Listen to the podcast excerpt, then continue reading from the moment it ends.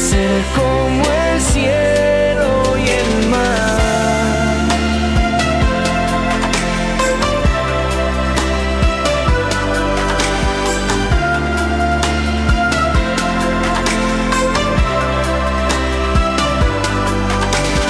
No me insistas más, no quiero intentar nada con nadie. Nadie más que tú tiene todo lo que tú me das. Dale tiempo al corazón, quizá mañana es tarde. No te alejes de mí.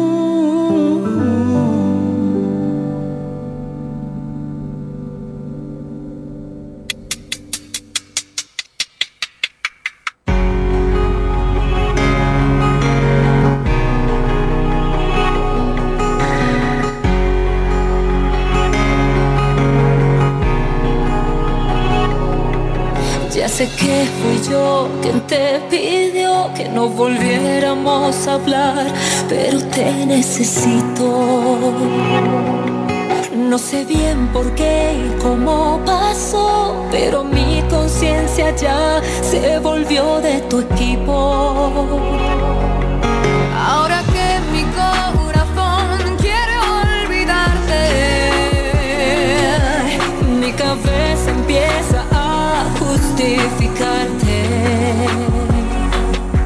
Y ya que tú eres experto en engañarme, dime algo que no tenga vuelta atrás. Quizá que lleve un poco de verdad, una mentira perfecta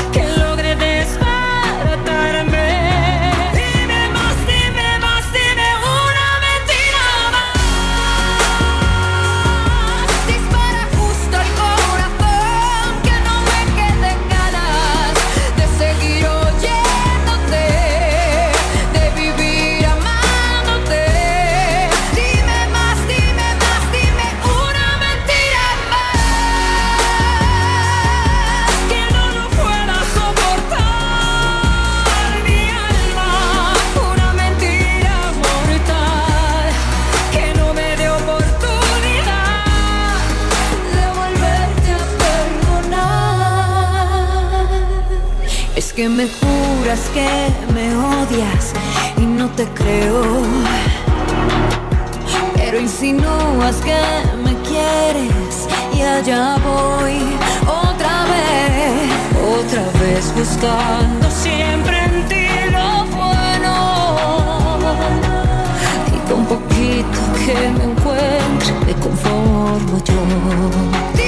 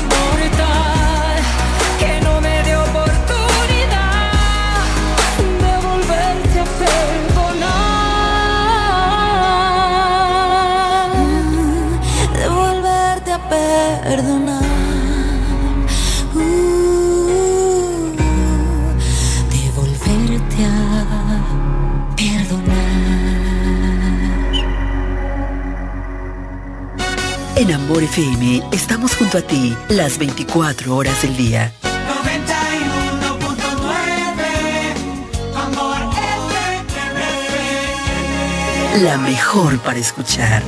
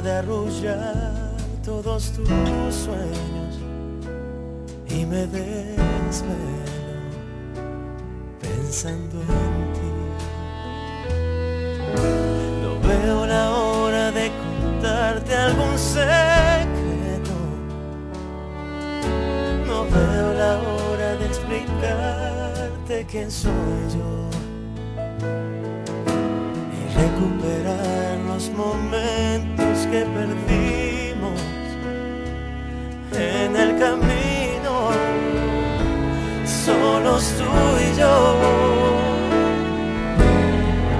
Tengo tanto para darte un beso en libertad,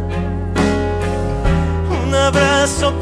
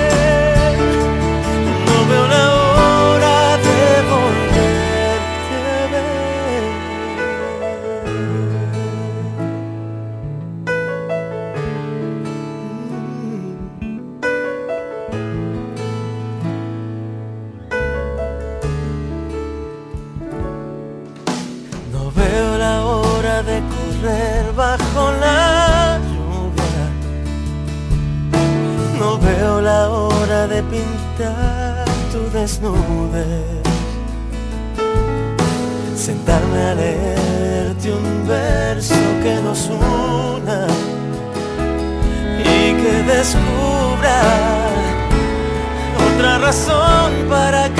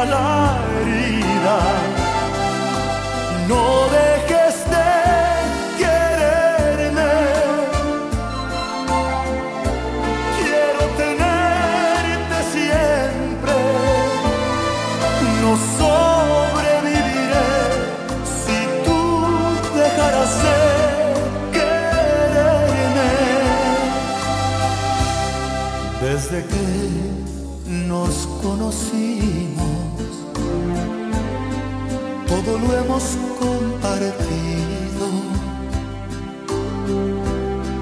los momentos más felices y los más tristes hemos vivido.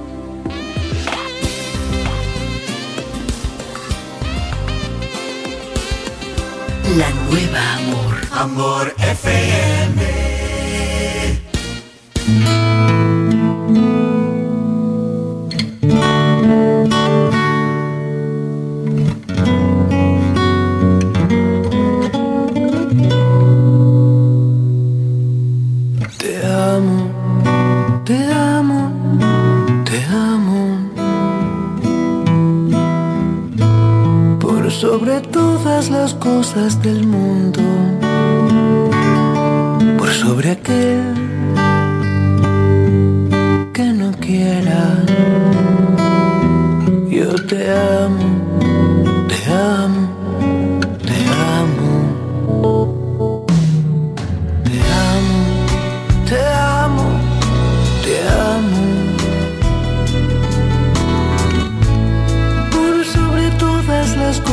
del mundo por sobre aquel que no quiera. Yo te amo, te amo, te amo, porque naciste para mí en un mundo de amor. Y hoy canto para ti esta dulce canción. Solo quiero gritarle a la gente que te amo, te amo, te amo. Te amo, te amo, te amo. Por sobre todas las cosas del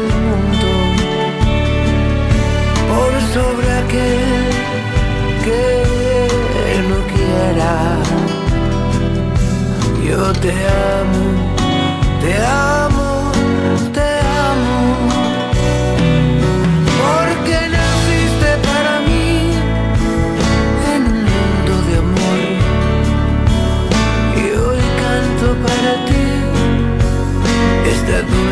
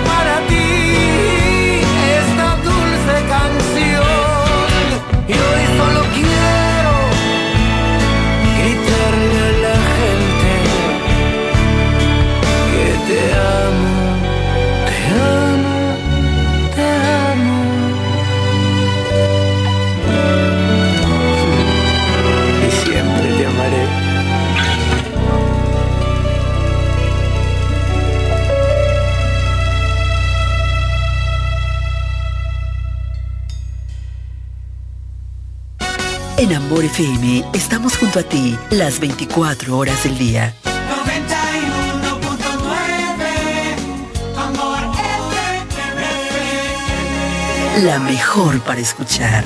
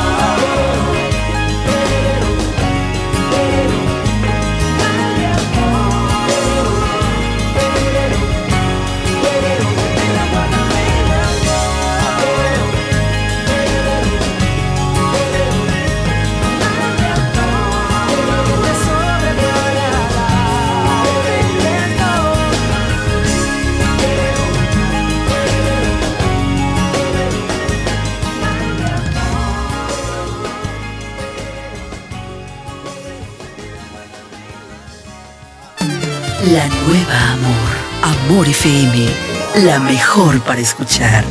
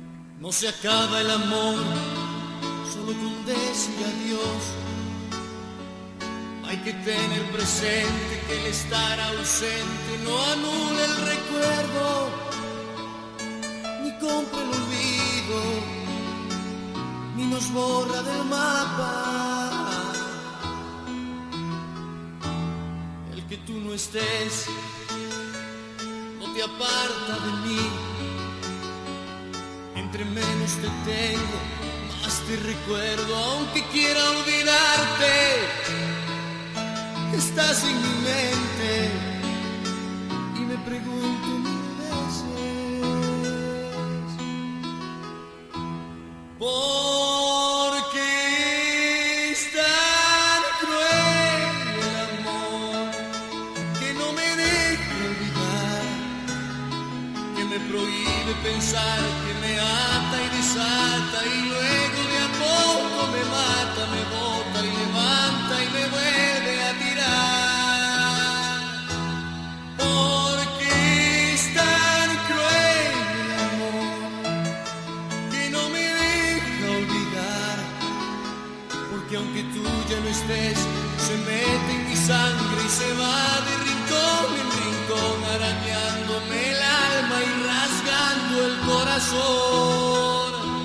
porque es tan cruel el amor.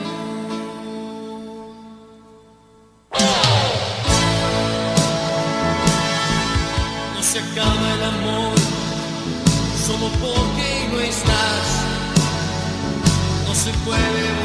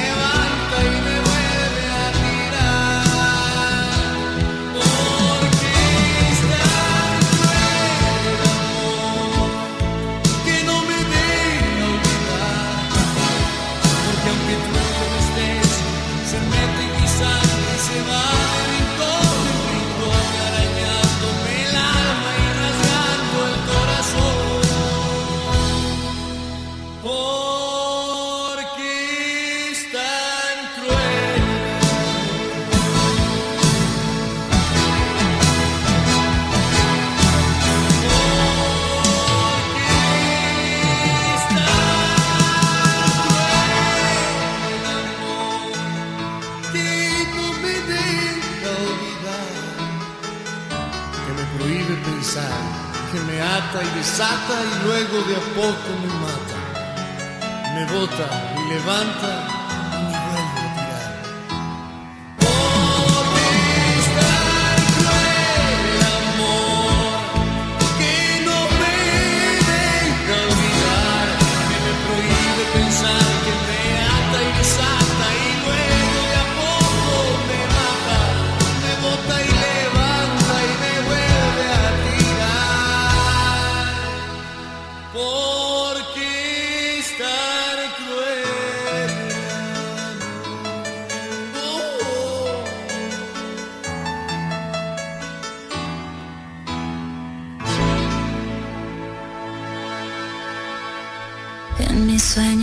eres tú, pero besaba como tú y se vestía como tú.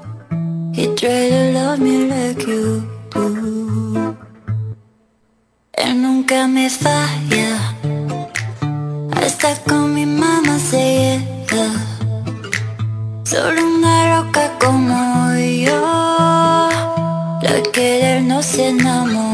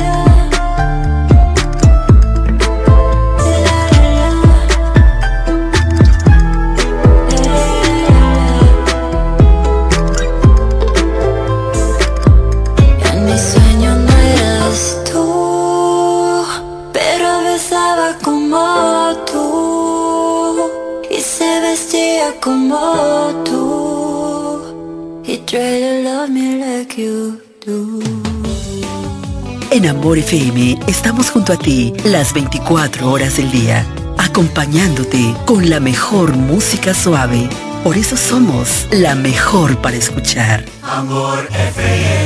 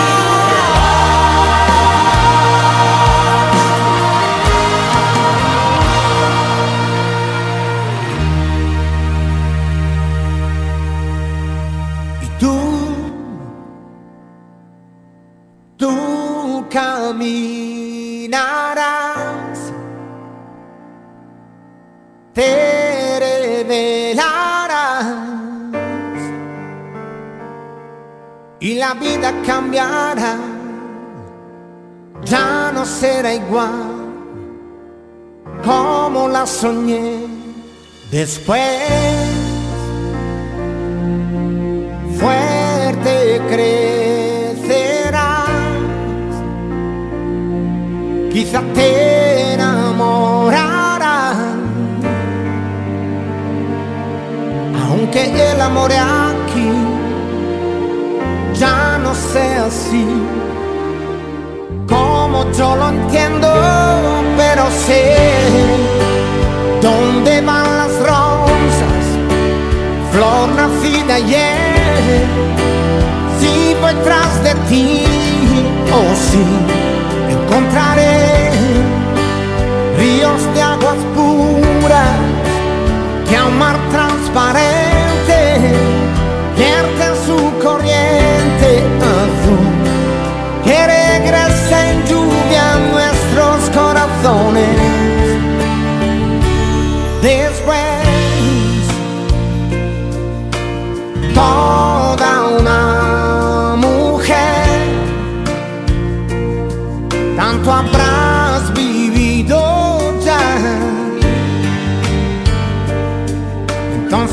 Protegerás de mi fragilidad. Aunque yo sea el mismo, pero sé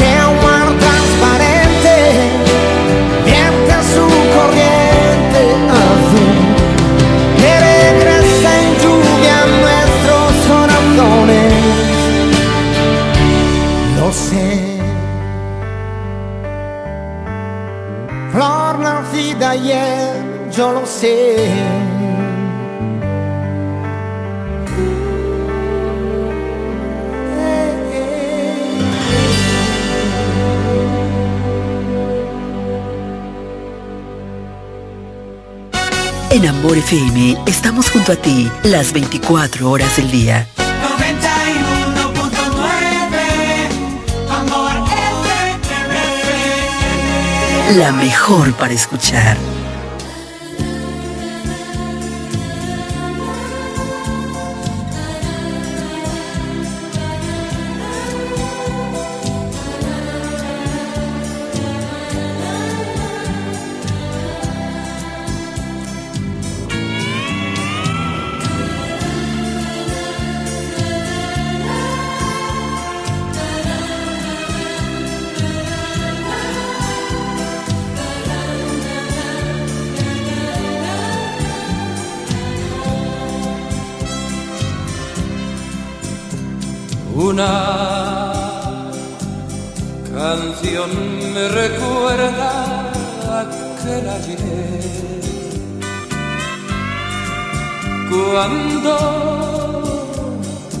Se marchó en silencio un atardecer. Se fue con su canto triste a otro lugar. Dejó como compañera mi soledad. Una paloma blanca me canta al alba viejas melancolías, cosas del alma. Llegan con el silencio de la mañana. Y cuando salgo a verla vuela a su casa, ¿dónde va que mi voz? ya no quiere escuchar. ¿Dónde va que mi vida se apaga si junto a mí no está?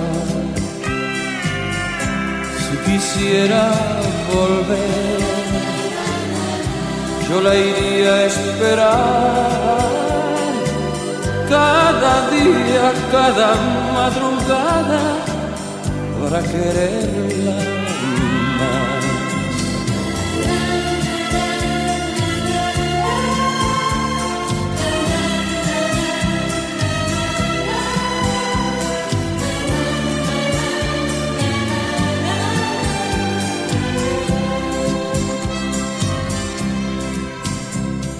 fue con su canto triste a otro lugar. Dejó como compañera mi soledad. Una paloma blanca me canta al viejas melancolías, cosas del alma. Llegan con el silencio de la mañana. Y cuando salgo a verla fuera su casa, ¿dónde va que mi? Ya no quiere escuchar. ¿Dónde va que mi vida se apaga si junto a mí no está? Si quisiera volver, yo la iría a esperar. Cada día, cada madrugada, para quererla.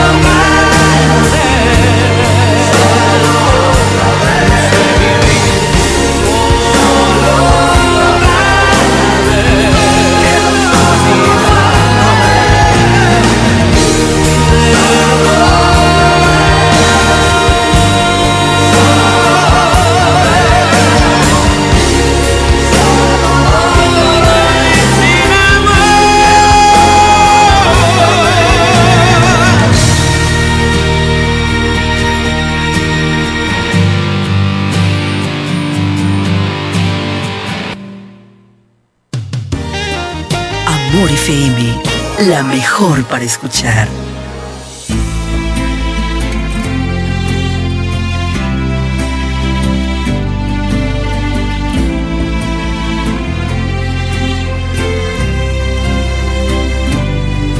La vida tiene tu nombre, mujer de las mil batallas, la fuerza de tu mirada,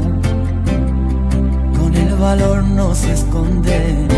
Hay que plantar la esperanza en el lugar donde duele, para que crezca bien fuerte en el miedo que acompaña.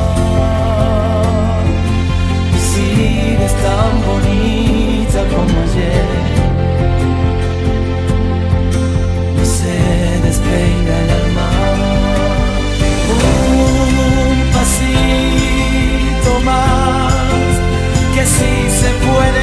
Uno y otro más. Mujer valiente,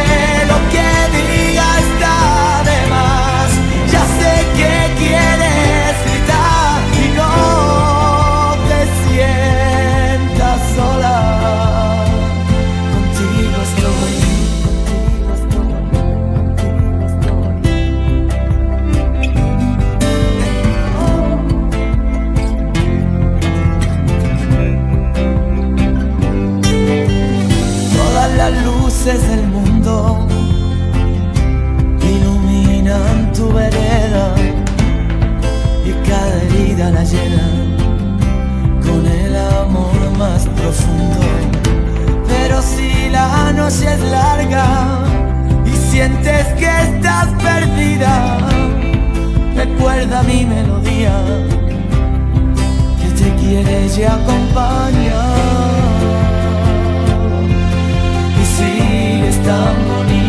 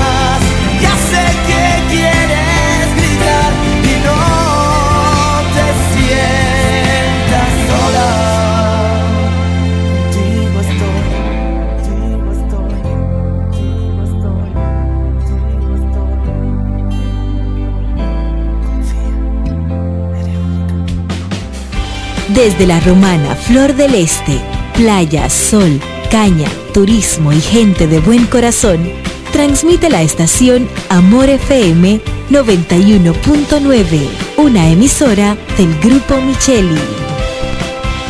¿Quieres estudiar una carrera del presente y el futuro? La Universidad Central del Este UCE es tu mejor opción, con profesiones de tendencia, como ingeniería en ciberseguridad, ingeniería de software y economía y finanzas. Descubre las oportunidades que la UCE tiene para ti en programas de grado, posgrado y nivel técnico superior, en las modalidades presencial, semipresencial o virtual, utilizando tecnología de vanguardia y administrando tu tiempo con flexibilidad. La UCE te brinda una educación con excelencia para que puedas integrar al mercado laboral. Pregunta por nuestros programas de becas y facilidades para acceder a créditos educativos. Para más información acerca del proceso de admisión, contáctanos llamando al teléfono 809-529-3562, extensiones 2033, 2034 y 2035. Escríbenos vía WhatsApp al 809-967-2972 o ingresando a nuestra página web use.edu.do. UCE, educamos para el triunfo que ahora el agua potable llegue a casa de Miriam y de dos millones de hogares más, lo logramos juntos. Gobierno de la República Dominicana. Entérate de más logros en nuestra página web juntos.do.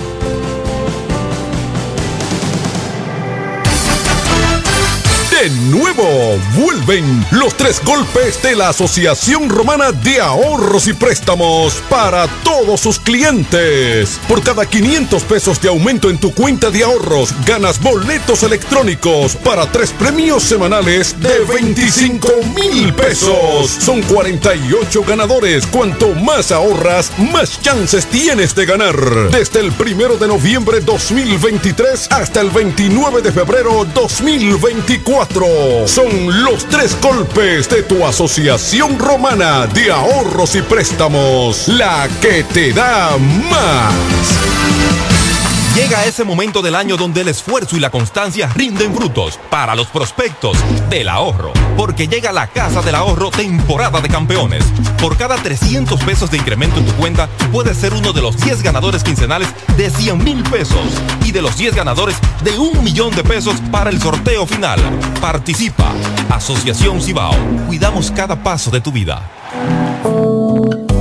Consorcio Empresarial FIG te recomienda durante esta pandemia del COVID-19 evitar el contacto cercano en personas enfermas. Evita tocarte los ojos, la nariz y la boca. Cúbrete la boca y la nariz con un pañuelo o un papel cuando tosas o estornudes. Lávate las manos frecuentemente con agua y jabón por al menos 20 segundos. Quédate en casa si estás enfermo. Limpia y desinfecta los objetos y las superficies que tocas frecuentemente. Si tienes fiebre, tos y síntomas de resfrío, comunícate con tu doctor. Usa mascarilla para evitar contagiar a otros. Mantengamos la distancia. Cuídate en el trabajo y cuida los de tu casa. Un mensaje de Charitza Motors 1 y 2, la 5F, Federico Motors y el consorcio empresarial FG contigo en todo momento. Es Navidad y llega el amor. Te deseamos todo mejor con mucho amor en una canción. Solo aquellos quienes creen son capaces de lograr grandes cosas, porque creer es confiar en tus instintos, es vivir la emoción del momento, celebrando cada encuentro en el camino y apreciando cada detalle de un ron envejecido en barricas de whisky americano y barricas de Jerez, para hacer de tus ocasiones con amigos grandes momentos. Brugal doble reserva, doble carácter. Brugal, la perfección del ron desde 1888. El consumo de alcohol perjudica la salud. Rodríguez, llegó la Navidad. Con el mejor sabor y la mejor calidad Estas navidades son para disfrutar con nuestras familias y qué mejor manera que con una riquísima comida. Mmm, qué rico. Paz, amor y felicidad a los suyos les desea Pollo Rodríguez. Calidad, higiene y servicio. En esta Navidad el mejor sabor del pollo se cocina en la romana. Te queremos desear. ¡Feliz Navidad! Imagínate ir a una clínica y sentirte como parte de una familia. Así es, en Clínica de Familia La Romana. Aprovecha nuestros precios económicos con servicio de alta calidad y calidez humana. Pero más que todo, ven a formar parte de nuestra familia. Ofrecemos servicios de pediatría, ginecología obstetricia, cardiología, diabetología, nutriología clínica, nefrología, medicina general, medicina familiar, medicina interna, psicología, laboratorio, sonografía, electrocardiograma, ecocardiograma y rayos X. Laboramos de lunes a viernes con horario corrido al mediodía, de 7 de la mañana a 5 de la tarde, y los martes hasta las 7 de la noche. No laboramos fines de semana ni días feriados. Aceptamos las principales ARS y estamos ubicados en la calle Gregorio Luperón, esquina Gastón Fernando del Igne, en el centro de la ciudad. Teléfono y WhatsApp 809-813-2934. Visítanos y sé parte de nuestra familia. Síguenos en Instagram y Facebook como Clínica de Familia. Clínica de Familia La Romana. Estamos dedicados a tu salud. Y las embarazadas tienen en Rosales todo lo que necesitan. Robas, andadores, coches, cunas y para los baby showers en Rosales tenemos de todo con los precios más bajos que puedas imaginar. Rosales, tu tienda exclusiva para niños. Bienvenido Creales número 96 en La Romana. Teléfono 550-2008. Rosales, tu tienda exclusiva para niños.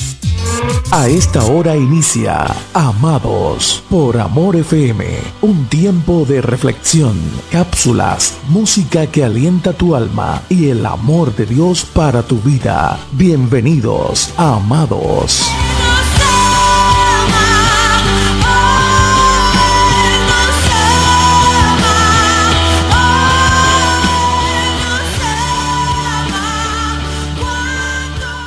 Hoy me gustaría mirar eh, la versión de Mateo en cuanto a la natividad de Cristo, ver un segmento que es exclusivo del Evangelio según Mateo, me refiero al relato de la visita de los magos a Belén. Encontramos esto en el segundo capítulo del Evangelio según Mateo. Después de nacer Jesús en Belén de Judea, en tiempo del rey Herodes, he aquí unos magos del oriente llegaron a Jerusalén diciendo, ¿dónde está el rey de los judíos que ha nacido?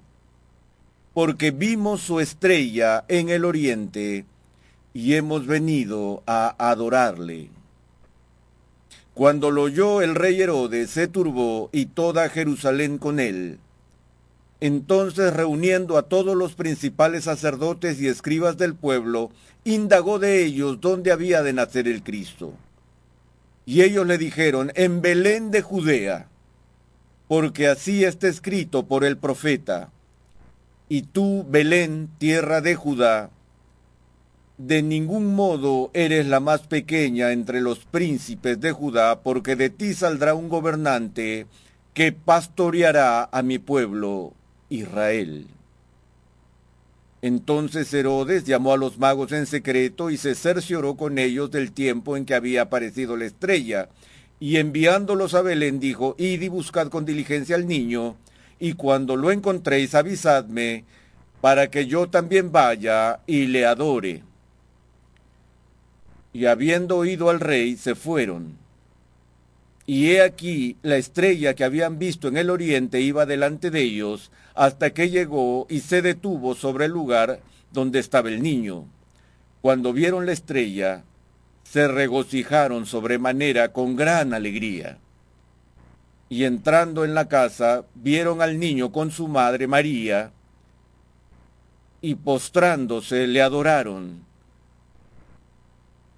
y abriendo sus tesoros le presentaron obsequios de oro, incienso y mirra. Tengo muchos recuerdos de Navidad.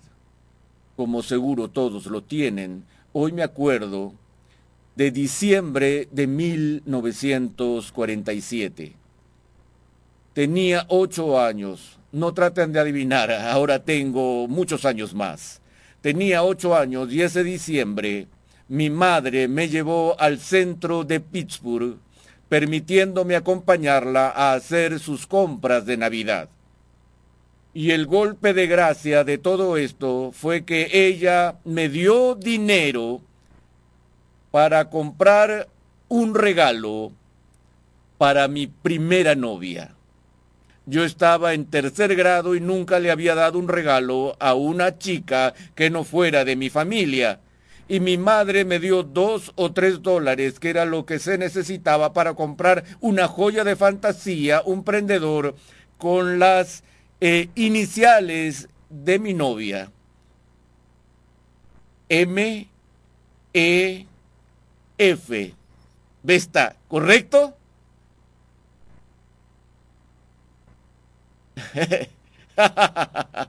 Margaret Ellen Frable. Estoy seguro de que Ellen Frable todavía tiene ese tesoro hasta el día de hoy. Pero Pero qué aventura tan emocionante y romántica fue que en nuestras fiestas de Navidad en la escuela yo tenía este paquete tan bien envuelto y le di este regalo romántico y de amor a Ellen. Esa fue mi primera experiencia real de comprender lo que es la alegría de dar. Recuerdo diciembre de 1956.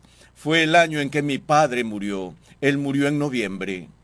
Y estábamos deshaciéndonos de nuestra casa y mi madre estaba distribuyendo todos los muebles y las alfombras y todo lo demás en lo que nos preparábamos para mudarnos a un pequeño departamento. Yo estaba trabajando en ese entonces y recuerdo que ganaba 75 centavos la hora. Eran como 33, 34 horas a la semana y estaba en la secundaria. Mi madre amaba la música y yo trabajaba en una tienda de electrodomésticos y llegó a la tienda un producto nuevo del cual me enamoré. Se le conocía como un equipo estereofónico. No era una consola de mesa completa, esta tenía patas y contaba con un reproductor de discos. Y teníamos discos de demostración que poníamos para los clientes y uno de esos demos era un partido de ping-pong. Y podíamos escuchar los ríos eh, del tic-tac, la separación del sonido gracias a la magia del estéreo. Nunca en mi vida había escuchado algo así. Dije, a mi madre le encantará, pero el precio era de 225 dólares. Pero el dueño de la tienda me dejó comprarlo en cuotas y me tomó como un año pagarlo, pero en Nochebuena lo llevé de la tienda a la casa y le puse un gran lazo de satín y lo escondí detrás de la silla para que en la mañana de Navidad, cuando mi madre entrara en la sala, viera este estéreo. Y no creo que haya habido un estéreo en la historia de Estados Unidos que haya sido usado tan seguido como ese, puesto que mi madre estaba entusiasmadísima con la música que salía de ahí. Yo recuerdo esa Navidad, no por lo que recibí, sino por lo que di. ¿No es agradable dar regalos a la gente que amamos? Justo esta semana fui a la tienda de trenes navideños aquí en Orlando. Cada año tenemos la costumbre de armar con los nietos esas montañas de circuitos de trenes. Eso me ha estado costando una fortuna.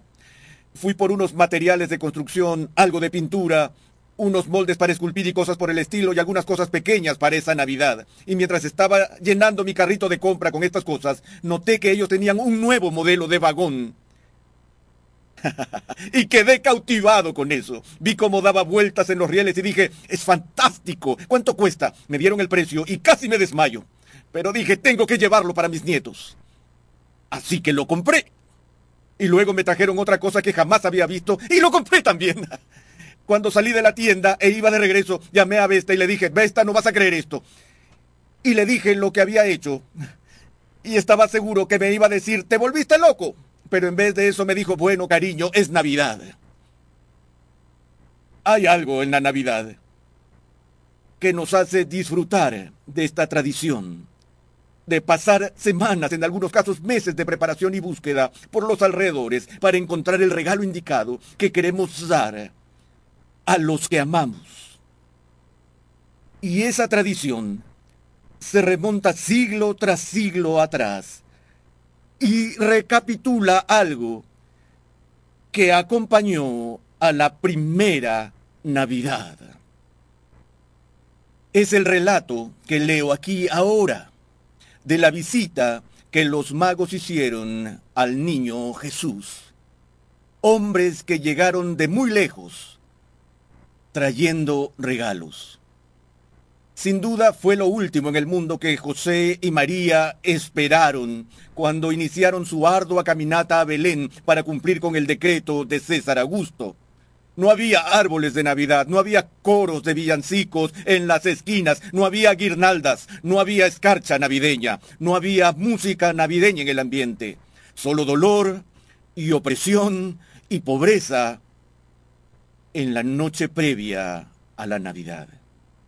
Como ya hemos escuchado hoy, el primer villancico navideño que se cantó no fue entonado por seres humanos, sino por los ángeles en los campos fuera de Belén. Pero hoy no quiero centrarme en la primera Nochebuena ni en el primer villancico, sino que quiero fijarme en los primeros regalos de Navidad, los regalos que los magos le trajeron al Cristo niño. Ahora veamos otra vez el texto tal como lo tenemos. Mateo dice, después de nacer Jesús en Belén de Judea, en tiempos del rey Herodes, he aquí, unos magos del oriente llegaron a Jerusalén. Ahora, hay, una increíble cantidad de tradición y folclore que ha surgido de esa simple declaración en el Evangelio de Mateo, mucho de lo cual es especulación, mucho de lo cual es pura fantasía y leyenda que no tiene fundamento en la realidad histórica. Pero notamos que cuando Mateo nos da su relato de esto, en medio de la declaración, él dice, después de nacer Jesús en Belén de Judea, en tiempos del rey Herodes. He aquí, ahora esta palabra que viene de la pluma de Mateo es como un centinela que grita, alto, detente, escucha atentamente, presta atención. Nos está dando un aspecto literario del énfasis que no debemos perder. Y luego que él dice, he aquí, continúa, he aquí unos magos del oriente llegaron a Jerusalén. Como dije, hay mucha especulación con esto y hay mucho sobre los magos que simplemente no sabemos. Ahora, permítanme un momento para decirles lo que no sabemos sobre los magos. Lo primero que no sabemos son sus nombres no hay evidencia bíblica o extra bíblica para apoyar la tradición de que eran Gaspar, Melchor y Baltasar o cualquier otro. No tenemos idea de cuáles fueron sus nombres. Lo segundo que no sabemos de ellos es cuántos eran los que llegaron. Sé que cantamos del Oriente somos los tres. Y hablamos de los tres magos. Y nuestros pesebres tienen tres. Uno, dos, tres. Cuéntenlos los magos siempre están allí como parte de la exhibición. Pero la única razón para suponer que eran tres es que vemos más tarde en el texto y encontramos que hay tres regalos que se mencionan, oro, incienso y mirra. Y tal vez alguien hace la suposición de que tres regalos significan tres donantes y por lo tanto tenemos tres magos. Pero la Biblia no nos dice cuántos magos eran, solo sabemos que al menos eran dos, ya que se usa el plural. Podrían haber sido doce, pero no sabemos. Lo tercero que no sabemos es su procedencia. Todo lo que la Biblia nos dice es que ellos vinieron de Oriente. Ahora, cuando tú estás en el occidente, el oriente cubre una gran cantidad de terreno. Aunque la referencia aquí, en este momento en la historia y en este idioma, da una fuerte indicación básicamente de dos posibles lugares de los que vinieron estos viajeros. El debate se centra históricamente en dos posibilidades reales. Una, que los sabios vinieron del imperio medo-persa, lo que en la antigüedad se llamaba Persia. La otra posibilidad es que vinieron de Caldea o de lo que se conocía como Babilonia. Así que esas son nuestras dos opciones, Persia o Babilonia. Ojalá supiéramos cuál de los dos era, ya que lo que estos magos eran también es algo que no sabemos con certeza. Y si pudiéramos determinar si vinieron de Persia o de Babilonia, sería muy útil ya que nos ayudaría a discernir exactamente qué tipo de magos ellos eran. El que se les llame magos es significativo y es útil, pero no es concluyente. La palabra mago que extraemos del texto en el griego magoi, en el latín magi, del singular magus, viene probablemente de una palabra iraní que se refería históricamente a una clase especial de personas religiosas que se encontraban entre los medos y los persas. Estos hombres religiosos llamados magos se destacaron por un par de cosas. Primero, por su aprendizaje. Formaban parte de la intelectualidad del mundo antiguo y eran expertos en asuntos de religión y ciencia. A veces los consideramos en términos burdos como astrólogos ordinarios, pero ellos estaban más involucrados en una rama de la astronomía que posiblemente está en relación con la religión. No eran individuos que lanzaban horóscopos y que vendían sus pronósticos a los periódicos locales. Ese tipo de comportamiento precientífico tuvo que esperar unos cuantos miles de años para hacerse popular. Pero en todo caso, estos magos persas también se distinguieron por ser monoteístas. Creían en un dios. No tenían doctrina de una expiación, no tenían doctrina sobre cómo escapar de los estragos del pecado, pero fueron instruidos en ética y estaban preocupados por la diferencia entre la virtud y el mal y con toda probabilidad habían sido expuestos a los judíos del Antiguo Testamento quienes habían emigrado e influenciado a los pensadores medopersas. Entonces podemos especular que si los magos mencionados aquí son magos persas, ellos habrían sabido algo de las profecías del Antiguo Testamento en relación a la visita de un Mesías.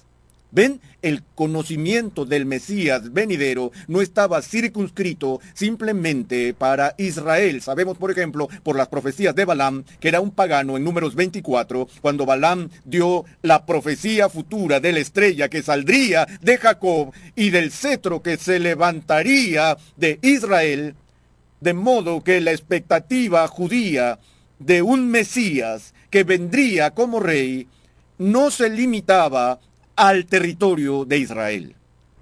Así que es posible que estos fueran magos persas que habían sido informados de esto. Ahora, ellos también podrían haber sido, como dije, magos babilónicos. Los magos de Babilonia estaban mucho más involucrados en astronomía que los persas.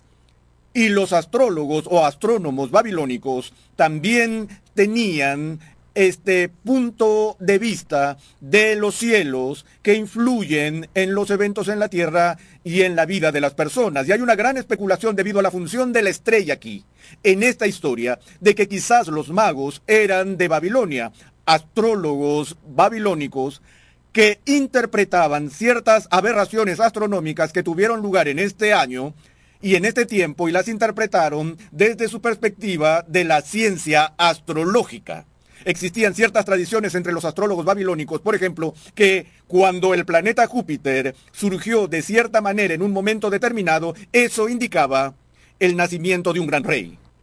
Los astrónomos modernos al observar los movimientos y la configuración de los cielos y por los medios sofisticados con los que contamos hoy, pueden retroceder al pasado y calcular los diversos movimientos de las estrellas y los planetas en las edades pasadas. Y los astrónomos modernos calculan que hubo allí una conjunción inusual de dos planetas en esta época de la historia del mundo, una conjunción por la cual estos dos planetas aparecieron muy juntos, los cuales eran Júpiter y Saturno, que según la astrología antigua habrían anunciado la aparición de un rey realmente grande. Y ahora hacen la pregunta, ¿la estrella que ellos vieron estaba saliendo?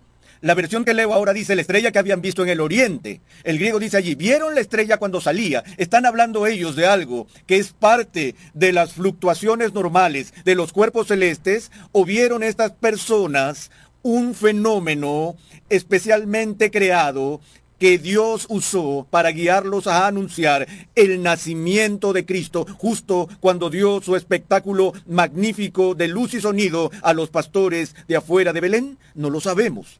Es decir, si fue un fenómeno natural al que Dios le asignó un significado sobrenatural, o si fue un fenómeno especial creado milagrosamente. ¿Ya ven por qué quería saber con certeza si eran de Babilonia o de Persia? Pero sospecho que esto es y seguirá siendo un tema de especulación.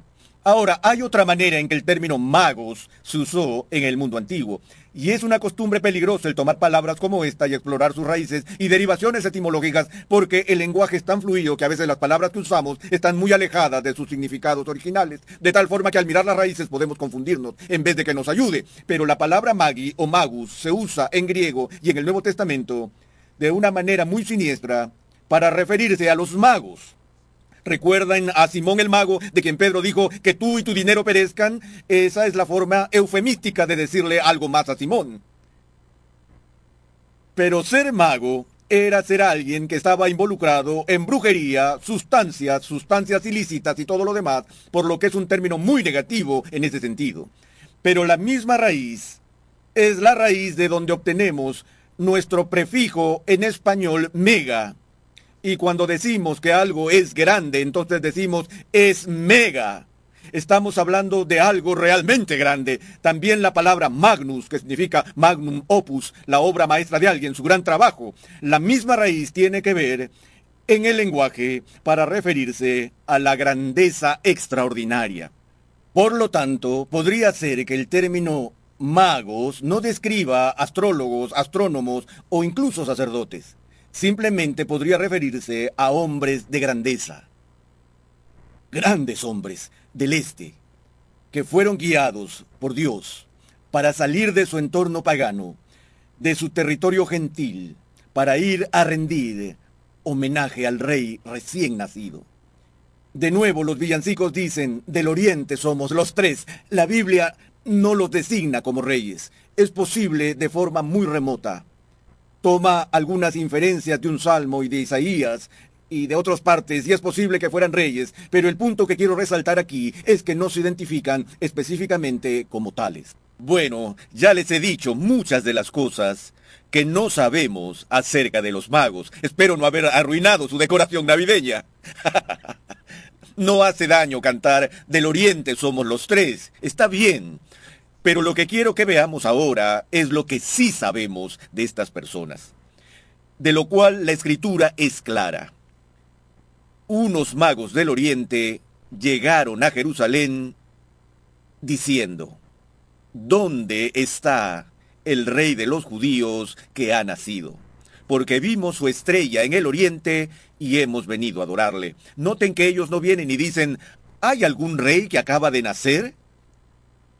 Estos hombres, por muchos que sean y por grandiosos que sean, aparentemente han recorrido una gran distancia a un gran costo, pero con gran certeza de su misión.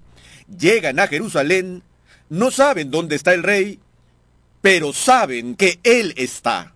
Saben que ha nacido un rey y también por la expresión que usan, ¿dónde está el rey de los judíos que ha nacido? Esa frase, rey de los judíos, que luego adorna la cruz de Cristo, es una frase que todo judío entendió como sinónimo del concepto del Mesías. Ellos no están solo buscando por alguien de la casa de Acab o Manasés, o incluso de David. Ellos están buscando al Mesías. Ahora, eso es crítico que entendamos mientras miramos los siguientes versículos, porque ellos vienen, pero no vienen a Belén. Y les tengo más malas noticias. Ellos tampoco vinieron con los pastores. Así que tendrán que reorganizar un poco más su pesebre navideño. No sabemos cuándo llegaron a ciencia cierta. Pero, pero notamos que cuando ellos eh, llegaron, se nos dice aquí en el Evangelio de Mateo que cuando llegan a Belén van a la casa donde se encuentran María, José y el bebé. No están en la, en la cueva o el pesebre donde llegaron los pastores.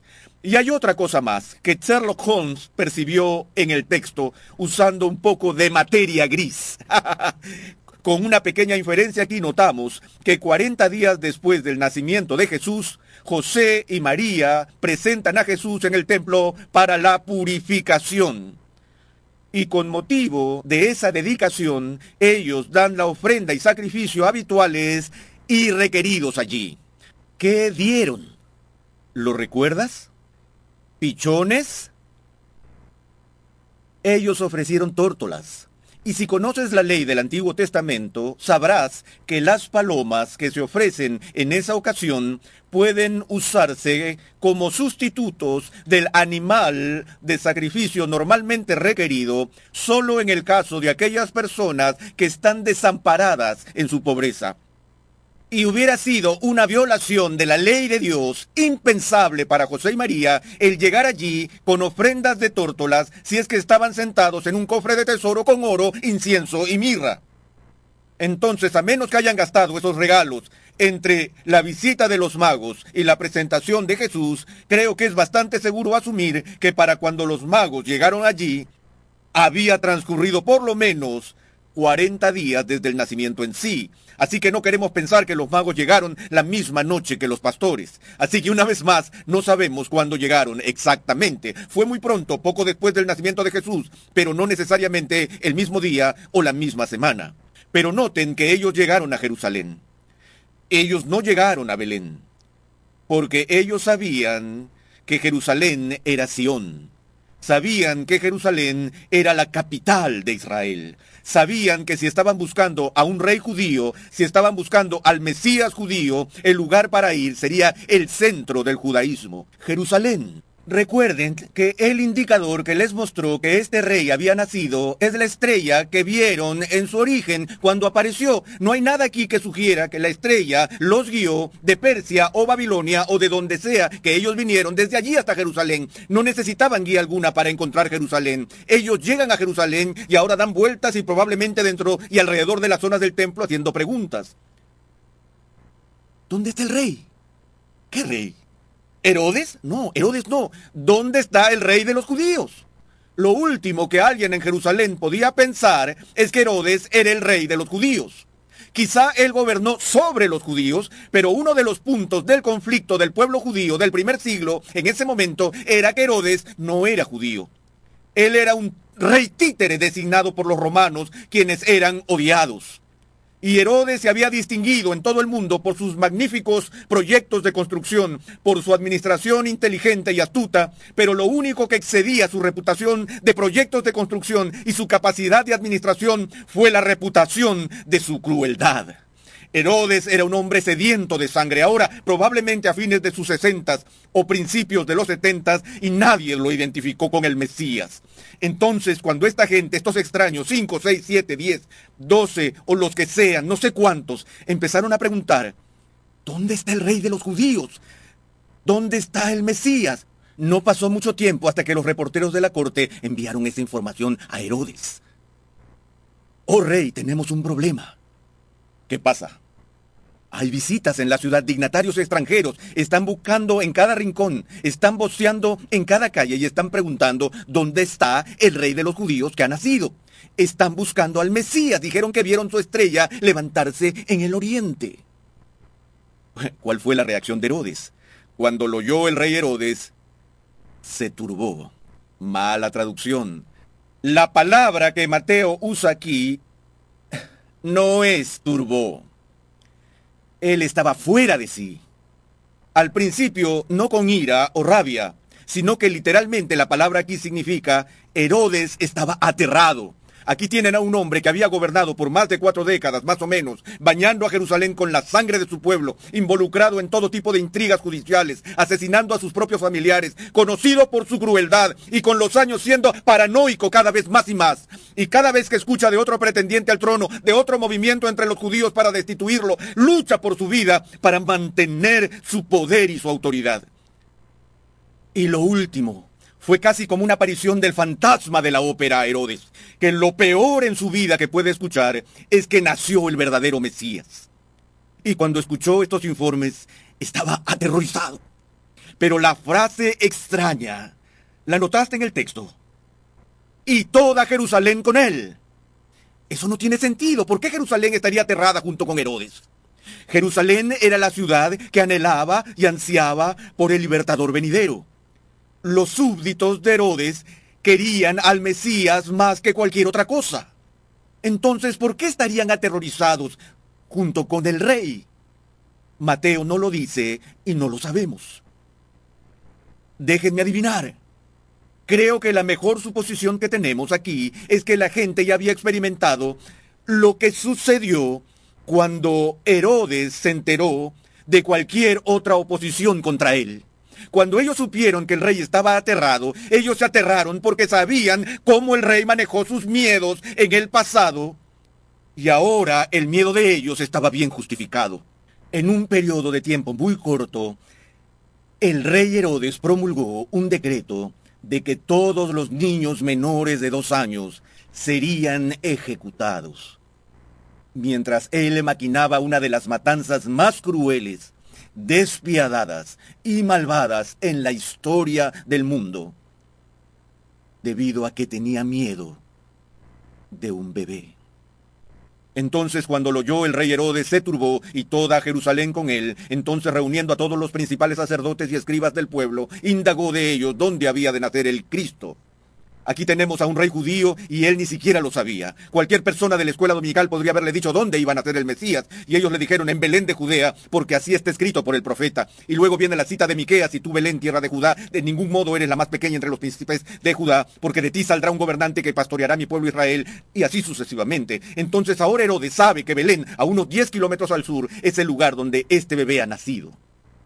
Entonces Herodes llamó a los magos en secreto y se cercioró con ellos del tiempo en que había aparecido la estrella. ¿Ves? Está tratando de averiguar qué edad tendría el bebé.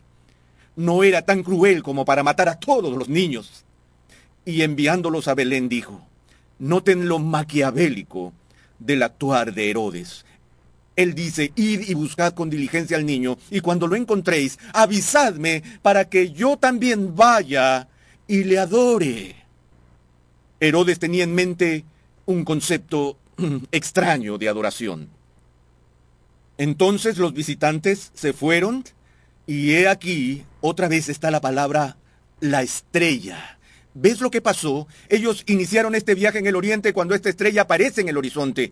Viajan a Jerusalén, no ven una estrella. Ahora no hay ninguna estrella que los guíe por los pasajes y las calles de Jerusalén. Están buscando como cualquier otro turista, están buscando un mapa. Tienen que encontrar de cualquier forma que los lleve a descubrir dónde está este nuevo rey. Finalmente reciben el mensaje de que está en Belén. Bueno, ¿y cómo van a encontrar Belén? Y en especial el lugar donde el rey, este bebé, se encuentra en Belén. He aquí, la estrella apareció. Es la aparición repentina y dramática de la estrella que ahora está diseñada para llevarlos específicamente al lugar donde está el bebé, lo cual me inclina a pensar que este no es un fenómeno natural, sino una creación milagrosa de Dios para esta ocasión específica y para este propósito específico y la estrella que habían visto en el oriente iba delante de ellos hasta que llegó y se detuvo sobre el lugar donde estaba el niño. Cuando vieron la estrella se regocijaron sobremanera con gran alegría y entrando en la casa vieron al niño con su madre María y postrándose le adoraron. Nuevamente, el lenguaje es aún más específico. Lo que el lenguaje sugiere aquí es que cayeron de rodillas y luego pusieron sus cabezas en el suelo, lo cual fue un acto de reverencia